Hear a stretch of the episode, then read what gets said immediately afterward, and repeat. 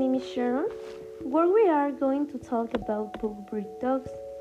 I am going to talk to you about what their disease, eat, and other things that characterize them.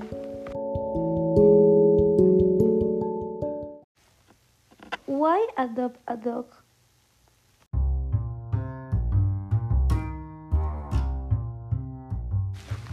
The pug is cute, loving, and affectionate. They are excellent companions and very loyal friends.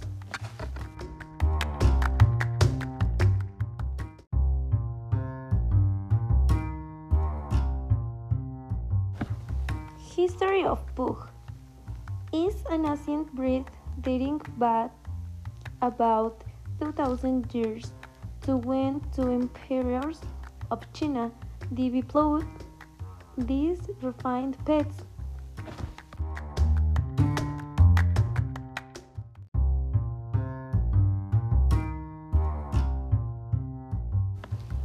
Like many breeds from the Far East, pugs were a treasure that for foreigners only acquired as gifts.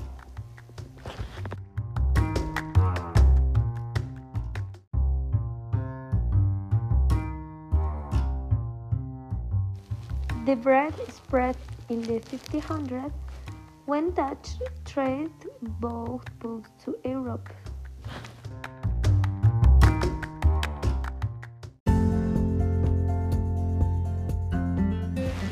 The principal characters of the pug breed is small size, height up to 33 centimeters, weight up up to 8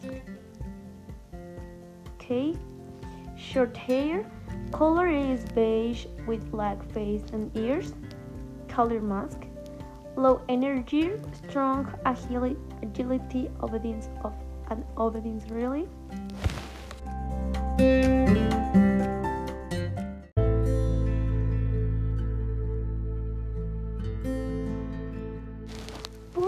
Healed.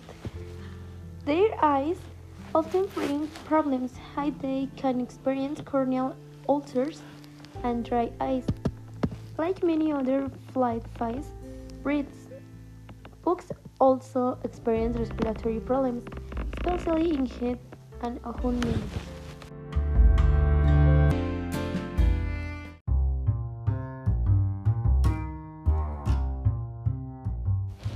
The pug also choose characters are very adorable dogs. They are very affectionate. They are very knowledgeable, and they they are very delicate. That we would like. I have one of two.